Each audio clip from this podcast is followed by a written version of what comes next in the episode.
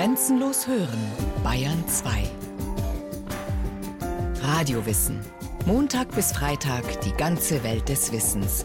Kurz nach 9 Uhr und 15 Uhr.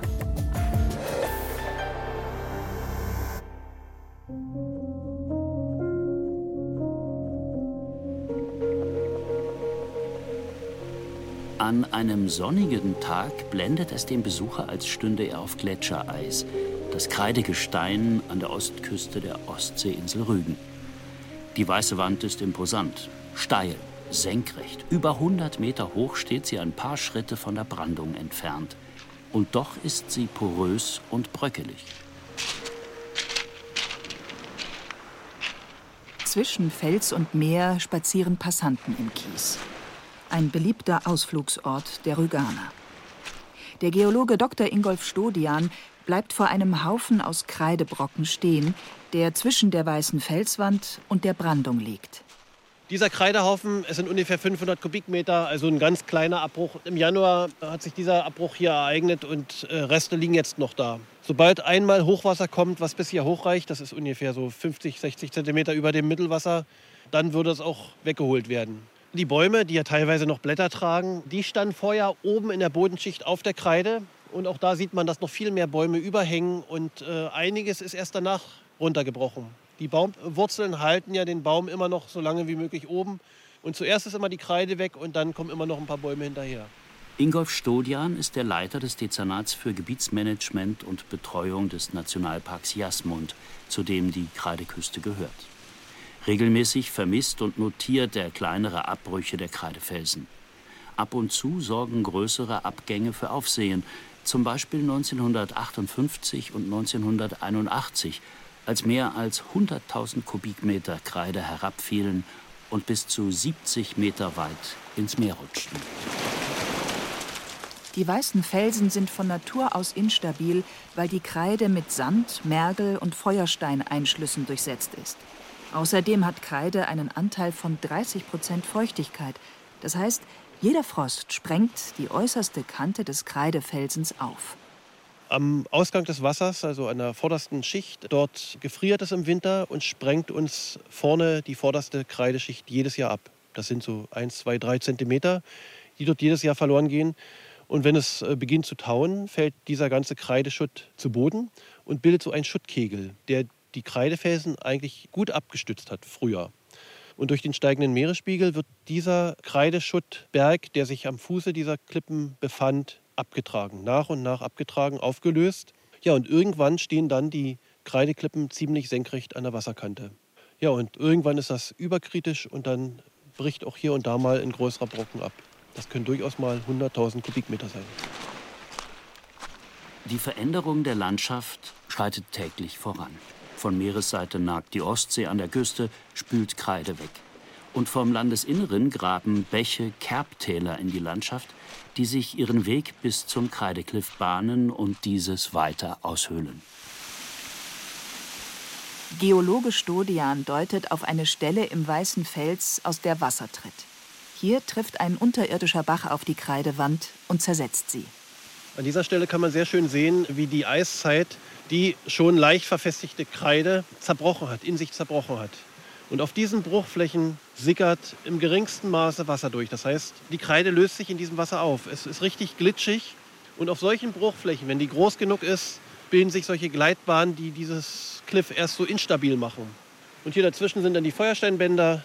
Das sind die Bereiche, wo die Küste eben auch 30 Zentimeter im Jahr zurückgeht. Die Landschaft, nicht nur hier an der Kreideküste, sah vor 200 Millionen Jahren noch ganz anders aus. Der Großkontinent Pangea begann langsam zu zerbrechen. Über die Jahrmillionen entstanden die Kontinente, wie wir sie heute kennen.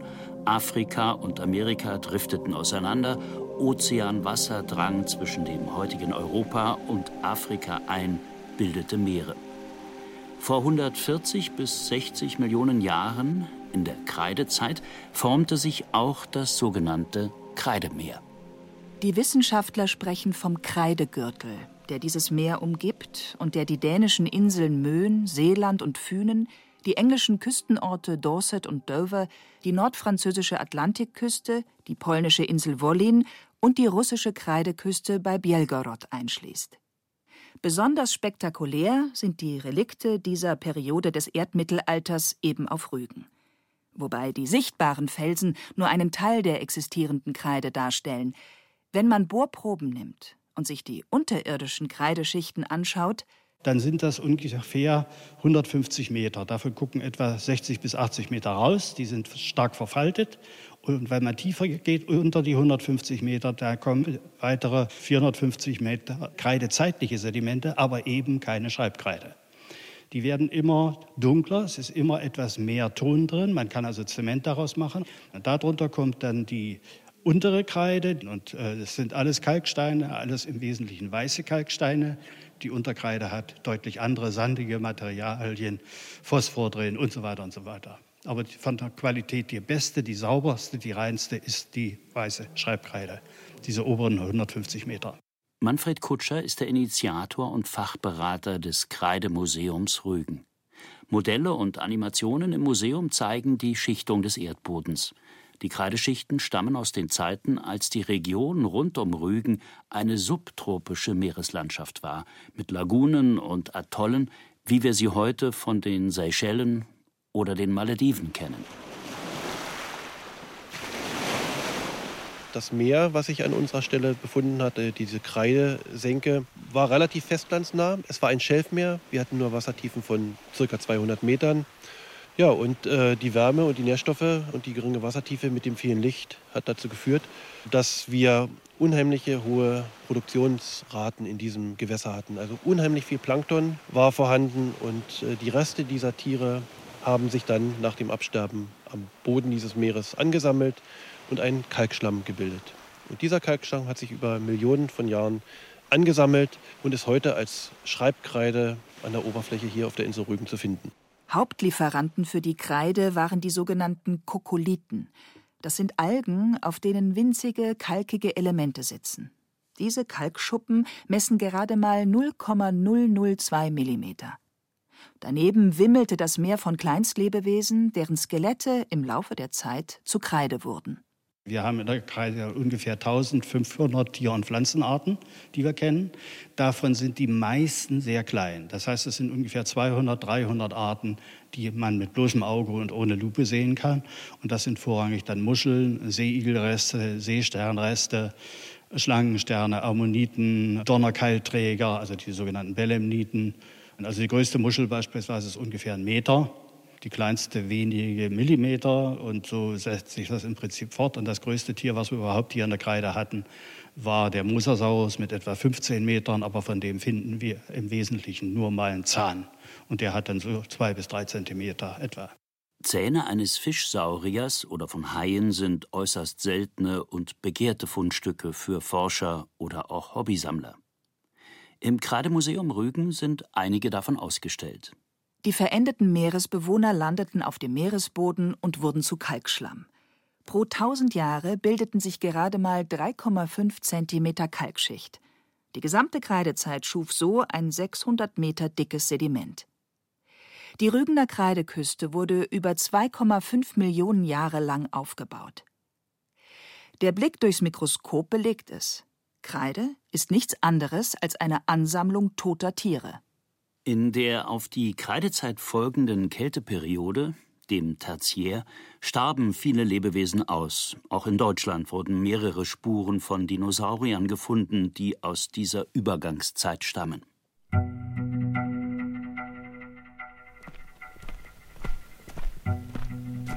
Nach dem Ende der Kreidezeit wurde die Hochebene hinter Rügens Kreideküste, die heute stark frequentierte Wanderwege durchziehen, langsam aufgefaltet. In der Weichselkaltzeit, also vor 55.000 Jahren, lag ein bis zu drei Kilometer dicker Eispanzer auf der Region. Die Kreidegebiete waren durch Erdbewegungen zu den höchsten Erhebungen der Gegend geworden und lagen den heranrückenden Eismassen im Weg. Die Gletscher pressten die Kreideberge von zwei Seiten auf und bewegten sich dann über sie hinweg. Dadurch entstand die Struktur aus Senken und Erhebungen der heutigen Kreideküste.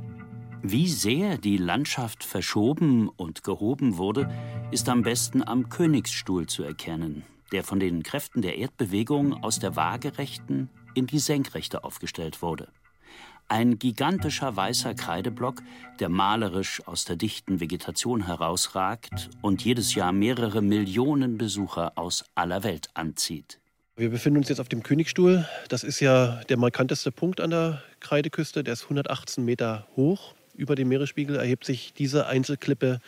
Ja, das ist so ein etwas härterer Felsen, der sich hier seit Jahrhunderten aus der Landschaft so herauspräpariert hat durch die Erosion. Das ist eins der deutschen Wahrzeichen wenn man Deutschland hört im Ausland, ist der Königsstuhl einer der ersten Punkte neben Schloss Neuschwanstein, der genannt wird.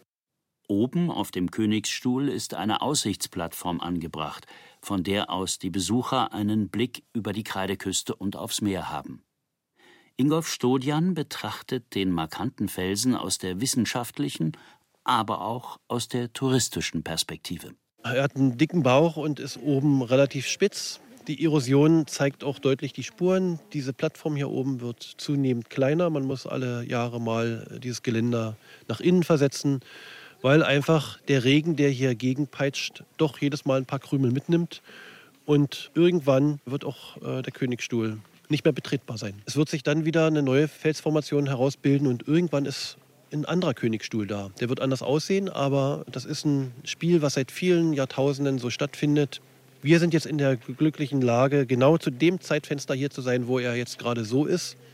Unsere Nachfahren werden eine andere Felsformationen haben, die sicherlich nicht weniger beeindruckend ist. Umgeben ist der Königsstuhl von reichhaltiger Vegetation. Aufgrund des warmen Klimas während der Kreidezeit hatten sich hier schon früh Laubbäume zu den Nadelbäumen gesellt. Ahorn, Eiche, Walnuss auch Gräser verbreiteten sich damals in ganz Europa. Die Bewohner Rügens gaben den besonders bizarren Kreidevorsprüngen Namen, wie Hengst, Sattel oder eben Königsstuhl. Auch Legenden ranken sich um diesen Bereich der Kreideküste. In der sogenannten Piratenschlucht versteckten angeblich Störtebecker und Co. ihre Schätze. Und diese magische Szenerie zieht seit Jahrhunderten Maler, Dichter, Schriftsteller und andere Künstler an. Das Bild ist natürlich einmalig, die weiße Kreide. Und wenn Abbrüche waren, färbt sich das Wasser türkisblau. Das sieht aus wie Südsee. Und das sind natürlich dann die schönsten Tage. Wenn dann noch die Sonne scheint, dann gibt es hier kein Halten mehr. Das schöne zarte Grün der Buchenwälder kommt dann natürlich dazu. Später ist es dunkelgrün. So hat eigentlich jeder Zeitpunkt seinen Reiz. In den europäischen Künstlersalons wurde die Kreideküste vor allem durch ein Kunstwerk bekannt. Das Gemälde Kreidefelsen auf Rügen malte Caspar David Friedrich im Jahr 1818 nach seiner Hochzeitsreise auf die Ostseeinsel. Wer den dargestellten Ausschnitt der Kreideküste sucht, wird allerdings enttäuscht werden. Das Bild von Caspar David Friedrich, was ja schon einige Jahrhunderte alt ist, zeigt eine Felsformation, die es vermutlich so nie gab. Wir haben eine ähnliche Formation äh, nur wenige Meter hier vom Königsstuhl entfernt in der Viktoriasicht in dieser Schlucht. Ähneln diese Felsen diesem Kunstwerk, aber es spricht viel dafür, dass es doch frei erfunden ist. Er war wohl hier, hat ganz viele Skizzen gemacht, die ja auch überliefert wurden und daraus hat er dann dementsprechend seine Bilder gezeichnet mit viel Fantasie. An einigen Stellen an Rügens Ostküste, nur ein paar Meter hinter der abfallenden Steilküste, sind noch Überreste ehemaliger Kreidebrüche zu sehen. Seit Jahrhunderten wird auf Rügen Kreide abgebaut. Mit Schubkarren und äh, Spaten. Also wirklich mit purer Muskelkraft. Damals gab es A, nur schwer äh, große Technik und in so einem unwegsamen Gelände, wie es hier der Fall ist, äh, erst recht nicht. Das war pure Muskelkraft. Und haben dann in die Schubkarren und andere haben das in die Schuten gekarrt äh, und dann kamen sie zurück. Das waren große Steganlagen, sodass sie sich auch nicht begegnet sind, sondern haben das direkt in die Boote gefüllt. Früheste Belege von systematischer Verwendung der Kreide gibt es aus dem 12. Jahrhundert, als das Material zum Verputzen und Streichen von Steinhäusern verwendet wurde. Auf Rügen wurden Kalkofen ausgegraben, in denen Kreide zu Mauerkalk gebrannt wurde. Ab dem 19. Jahrhundert wurde Kreide Bestandteil von Porzellan, Steingut, Fliesen, Farben und Lacken sowie Gummi. Im Kreidemuseum, das im ehemaligen Kreidewerk Gummerns untergebracht ist, sind neben geologischen und biologischen Aspekten sowie Fossilien aus der Kreidezeit auch Abbau und Aufbereitung des bröckeligen Gesteins zu besichtigen. Manfred Kutscher, der Kurator des Museums, war früher selbst Schichtingenieur im Kreidewerk und Chemietechnologe. Es war eine Knochenarbeit. Ich habe die Leute noch kennengelernt. Wenn die einem die Hand gegeben haben zum Gruß, danach spürte man seine eigene Hand nicht mehr. Und das Ausschaufeln dieses Kreideschlamms, da waren auf den Schaufeln ungefähr 12 bis 15 Kilo und die Fässer wogen zum Teil 450 Kilo, also fast eine halbe Tonne. Also es war schon eine Knochenarbeit. Die Arbeiter hingen im steilen Kreidehang und trieben einen Trichter in das Geröll, durch den die Kreidebrocken in eine Lore rutschten. Das sogenannte Trichter-Schlitzschurrenverfahren. Pro Schicht schaffte ein Arbeiter bis zu 10 Kubikmeter. Noch im Kreidebruch wurden grobe Verunreinigungen ausgesiebt, und zwar in einem ausgeklügelten System aus verschiedenen feinen Sieben in Wasserbecken. Die Kreide mit der feinsten Körnung erreichte das letzte Becken, die gröbere blieb weiter oben hängen. Also um die Kreide überhaupt verarbeiten zu können für Füllstoff und so weiter, war es dringend notwendig, dass die in der Kreide vorhandenen Feuersteinlagen rausgeschwemmt werden. Und wir sehen hier an einem Bildchen beispielsweise, wie der Arbeiter oben in der Wand hängt, die Kreide abschlägt. Vorher hat er einen Trichter in die Kreide gebaut, da werden die Loren reingeschoben, das kommt hier alles rein. Noch im Bruch wird das Ganze geschlemmt, das heißt, der sogenannten Rohkreide wird Wasser gegeben, es wird gerührt, die Feuersteine sacken nach unten und es wird eine Kreidemilch nach außen gefördert, aus dem Bruch raus, ins Freigelände. Und dort befanden sich Absetzbecken, wo sich die Kreide dann langsam absetzt, dann ausgeschaufelt wurde, in Trockenschuppen kam und dann getrocknet wurde und später verpackt. Diese Tätigkeit brachte einen eigenen Berufszweig hervor, den Schlemmer. Als Ziegelstein große Brocken wurde die Kreide ins Werk transportiert, verpackt, mit der Kreidebahn in die Häfen gebracht und von dort nach ganz Europa verschifft. In Hochzeiten verließen jährlich 500.000 Tonnen Rohkreide die Insel Rügen. Erst ab den 1920er Jahren wurde der Kreideabbau industrialisiert. Zuvor waren ausschließlich kleine Familienbetriebe aktiv. Nun machten Schaufelrad und Löffelbagger sowie elektrische Rührwerke die Arbeit einfacher und lukrativer. Und dieser ganze Prozess, das sind ungefähr vier technologische Stufen, also Abbau, Schlemmen, Trocknen, Verpacken oder Zerkleinern kann man noch dazwischen schieben, der dauerte damals, also ungefähr von 1832 bis 1962, ungefähr 80 Tage dauerte dann, als in der DDR das automatische Werk den Betrieb aufnahm, 1962 bis etwa 2000, äh, etwa noch 80 Minuten und heute diese gleichen vier, fünf technologischen Schritte nur noch acht Minuten. Es war das Jahr 1920. Ein Arbeiter fiel ermüdet in ein Kreidebecken. Als er nach einiger Zeit herausgefischt wurde, fühlten sich seine müden Muskeln und Knochen plötzlich frisch und erholt an. Stimmt die Legende, dann war das die Geburtsstunde der Heilkreide. Jedenfalls fand die Kreide aus Rügen bald ihren Weg in die Badewannen der Gesundheitsapostel. 1945 wurde im Krankenhaus Sassnitz die erste Kreideschlammabteilung eingerichtet. Mehrfach wurden in Studien die wohltuenden Wirkungen der Heilkreide bestätigt. Verbesserte Zellgeneration und Wundheilung. Der pH-Wert der Haut steigert sich nach intensiver Behandlung um bis zu 50 Prozent. Viele Praxen und Wellnesszentren auf Rügen bieten Anwendungen mit Heilkreide an. Das zu 100 Prozent aus Kreide bestehende Pulver wird mit Wasser zu einer Paste verrührt und dem Kunden oder Patienten als Kälte- oder Wärmepackung auf die Haut geschmiert. Seit 1937 gilt Rügener Kreide als Heilsediment das Mineralstoffe wie Calcium, Eisen, Kalium, Magnesium, Aluminium, Mangan und Natrium enthält. Da der Organismus diese Stoffe auch über die Haut aufnehmen kann, wird Heilkreide bei zahlreichen Erkrankungen verabreicht. Chemielaborantin Ilona Kreuz ist für die Kreideanwendungen im Wellness Center Rülax in Selin zuständig. Die Kreide ist ein Piloid, hat sehr viel Spurenelemente und Mineralien und sie regt den Stoffwechsel an. Die Kreide ist gut gegen Rheuma, Ischias, Gelenkschmerzen, Muskelverspannungen wird die Kreide verwandt. Sie hat ja Calcium, Magnesium, Aluminium ist drin, Eisen ist drin in der Kreide. Kreide nimmt man auch sehr gerne, zum Beispiel wer Neurodermitis hat. Da machen wir auch Anwendungen damit. Das äh, bewirkt auch, dass da eine Linderung ist, dass nicht mehr der Juckreiz da ist. So unscheinbar dieses staubige Material ist, so wertvoll und vielfältig sind die Bestandteile der Kreide. Eines kann die Kreide aber nicht, wofür sie eigentlich berühmt ist: Schulkreide für die Tafel sein. Geologe Ingolf Stodian.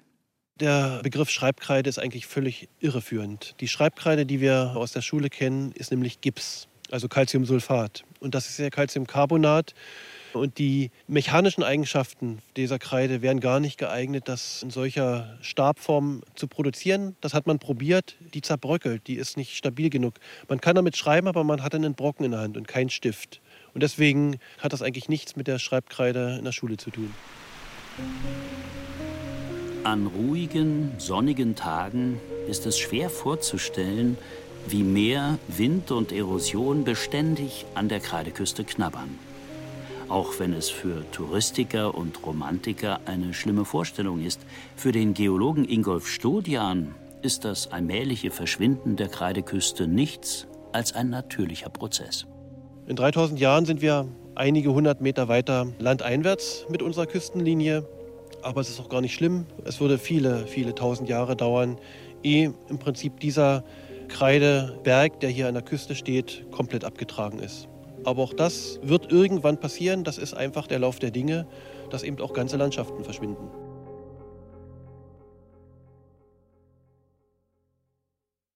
Sie hörten Kreide, wenn die Küste bröckelt von Bernd-Uwe Gutknecht.